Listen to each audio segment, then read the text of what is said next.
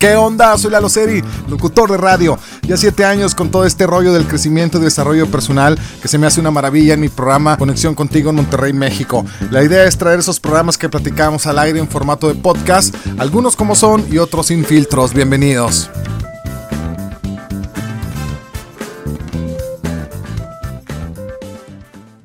Hola, ¿cómo están? Bienvenidos a un episodio más de Conexión Contigo Podcast. Bueno, no podemos negar que en la cultura mexicana sigue arraigado el pensamiento de que la mujer se le ve como la esposa, madre, ama de casa y como la que se tiene que encargar de los niños y del hogar. Y en muchas ocasiones estas ideas pues le cierra la puerta a las propias mujeres que buscan hacer otras cosas o vivir de una manera diferente a lo que se piensa. Pero más allá de todo este pedo machista y patriarcal que existe aquí en México, siguen esas ideas cavernícolas existiendo, esos prejuicios que siguen afectando a todas las mujeres a ponerla en la posición inferior del hombre. Ya estamos en el siglo XXI. Para mí esos pensamientos ya hasta están anticuados y resultan hasta pendejos. Hoy quiero hablar de los micromachismos, un término que fue propuesto por el psicólogo Luis Bonino Méndez en 1991 y define los gestos, actitudes, comentarios y prejuicios que conforman un tipo de discriminación y violencia hacia la mujer y muchas veces son sutiles sin chingar pero chingando y muchos de ellos pasan inadvertidos todo porque están muy normalizados y cuando se denuncian pasan hasta por exageraciones y ni le dan importancia. Estos son algunos de ejemplos de micromachismos que la idea es identificar si hemos dicho alguno de ellos, hacerlos conscientes y ya no decirlos y educar si tienes hijos con el respeto y la equidad entre hombres y mujeres para evitar más este pensamiento pendejo machista y siga la propagación a través de todas estas generaciones un ejemplo de micromachismo muy común es asumir que las labores de la casa y la cocina son de la mujer y enaltecer a los hombres que ayudan con el cuidado de los hijos y las labores. Yo siempre he pensado que una pareja es de dos. Entonces, una pareja es para construir. Cada quien en una pareja tiene una responsabilidad. Entonces, una pareja, en mi punto de vista, es un equipo. Entonces, a un hombre no lo va a hacer ni menos hombre, ni más hombre el ayudar a la mujer a cuidar a los niños, ayudar en la cocina, ayudar con la limpieza, pero el pedo viene que todo esto fue arraigado y estas creencias nos las metieron desde que nosotros éramos pequeños. No, no, no, no, no, tú cabrón no tienes que andar agarrando ni una escoba. Tú no tienes que andar agarrando ningún trapeador. Eso es de la mujer. Que la mujer se chingue y que lave. Que la mujer se chingue y cocine. Porque todas esas ideas es lo que traemos arrastrando desde hace mucho tiempo. Y hay muchas personas, o la mayoría aquí en México, que fueron educadas de esa manera y así es como los educaron. Entonces pensamos que así es o debería de ser. Entonces estos son micromachismos muy arraigados aquí en México. Y otro de ellos es de que la idea de una mujer que no es esposa y madre no está realizada ya no pueden ver a una mujer soltera desde hace un tiempo para acá ya no pueden ver a una mujer mayor, no voy a decir edades, porque si la ven soltera, vamos a imaginar ya a, muchas chicas, te lo voy a decir como unas amigas mías que tengo, ¿no? Y esto es a título personal que ellas me han platicado, no estoy diciendo que son muy grandes o, son muy jóvenes, pero amigas que empiezan a cumplir los 30 años, para arriba los 35 y están solteras, pues sí, por lo que atraviesan es ese tipo de comentarios de que ya se te está yendo el tren, ya estás creciendo y después ya no vas a poder tener hijos. Entonces ven una mujer sola, que no está casada, que no es esposa, entonces ya la empiezan a juzgar y vienen los juicios, ¿no? De que pues es una mujer que probablemente a lo mejor esté sola y porque le gusta andar de puta. Entonces sí, hay muchos prejuicios así. No pueden ver ahora una mujer sola. Entonces una mujer sola, ahora hay tantas mujeres que son muy independientes, hay tantas mujeres que se ganan la vida ellas mismas y hay tantas mujeres que han tenido mucha experiencia con muchos güeyes pues que no han, llegado, a lo mejor hablemos de expectativas de lo que quiere eh, la mujer, entonces, ay no, pues cada cabrón es igual, pues yo soy una mujer independiente, me puedo desarrollar sola, está bien, entonces eso es un micromachismo que está muy arraigado también, la idea de que una mujer que no es esposa y madre no esté realizada, entonces, otro micromachismo es asumir que una mujer no puede realizar ciertas actividades o conocer ciertos temas solo por el hecho de ser mujer. Y lo hemos visto a lo largo de la historia. No hemos visto una mujer que dirija una iglesia. Ya lo vimos, pero la quitaron.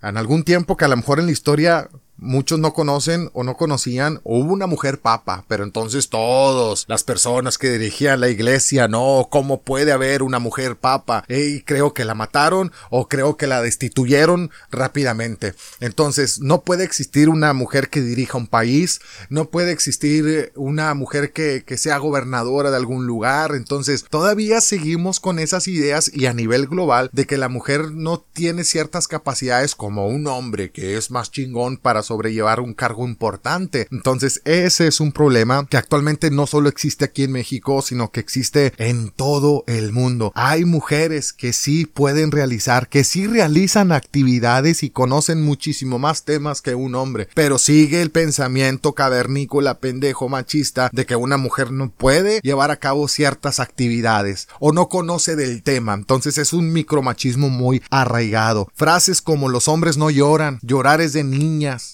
corres como niña, pegas como niña, por favor, a todos los papás que tienen a sus hijos, dejen estas frases que son micromachismos, porque a pesar de que el niño va a crecer y le estamos educando a que las emociones y los sentimientos son malos, o debería de ocultarlos porque va a parecer una niña y por consiguiente se va a ver el niño más débil. Una, el niño va a crecer, el niño va a ser un adulto y para él va a ser muy difícil expresar esos sentimientos y esos sentimientos se van guardando y esos sentimientos se convierten en enfermedades, que un día vamos a hablar en un podcast completo de, completo de todas estas emociones si las mantenemos arraigadas. Entonces, aparte de que va a crecer con un pensamiento de que las mujeres son débiles, entonces yo no voy a llorar porque yo no soy una niña, yo no soy débil. Entonces, por favor, a todos los papás, si tienes hijos, vamos a quitar estas frases de micromachismos que son muy arraigadas y que todavía existen. Otro, que es muy importante, dejar de seguir enalteciendo a güeyes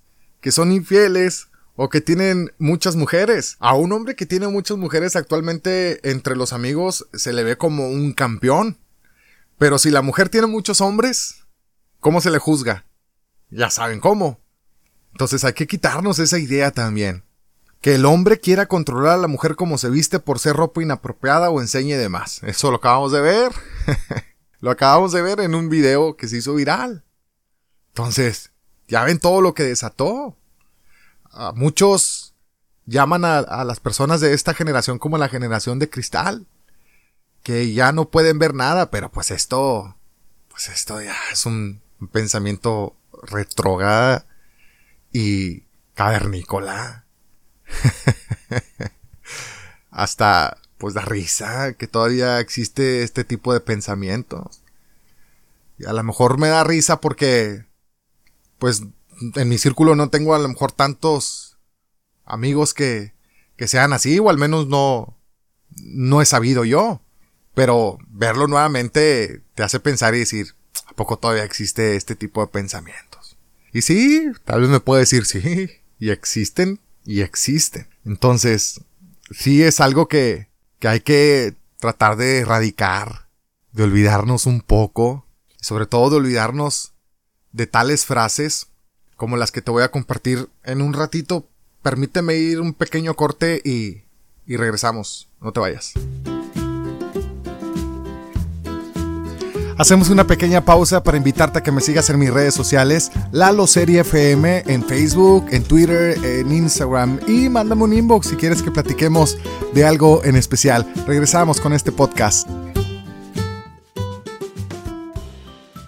Muchas gracias por seguir con nosotros en este podcast y bueno, pues hay que evitar también frases como tan bonita y sin novio.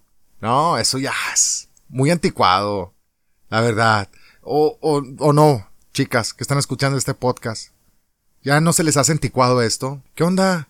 Tan bonita y sin novio. Debería ser más femenina, arréglate más. O sea, es un prejuicio pendejo porque no tenemos nosotros la empatía y la compasión de siquiera pensar y saber qué es lo que está pasando esa persona. A lo mejor esa persona está pasando por ahí una depresión, esa persona está pasando por una tristeza, no sabemos por lo que está pasando, la historia de su vida. Entonces aquí hay que regresarnos a unos podcasts que tengo atrás, unos episodios en donde hablo sobre unos filtros que tenemos que pasar antes de juzgar o antes de dar una opinión. Entonces, esas frases también hay que quitarla. Debería ser más femenina. arreglarte más. Mira qué fodonga te ves. No, ya, eso es denigrante. No solamente eh, se oye te oyes como un machista pendejo, sino también te llevas de encuentro la autoestima y la seguridad de, cada mujer. Otra, tápate, se te ve todo. No te vistas así tan provocativa. Que pues, si hablamos de ello, nos regresamos a lo que estábamos platicando hace unos momentos antes del corte. ¿Y la boda para cuándo? Ya se te está yendo el tren. Ya te ves más vieja. ¿Los hijos para cuándo? Ya lleves tanto tiempo soltera. Caíta te ves más bonita. Qué complicada eres. Esos son ejemplos de micromachismos que están muy arraigados. Y así hay muchos más. ¿Cuál es la idea de este episodio? ¿Cuál es la idea de este podcast? Buscar la equidad. Pero sobre todo quitarnos los hombres esos pensamientos cavernícolas y anticuados. Todos tenemos el mismo valor. Hay una ley de unidad muy fácil de entender que así se resume.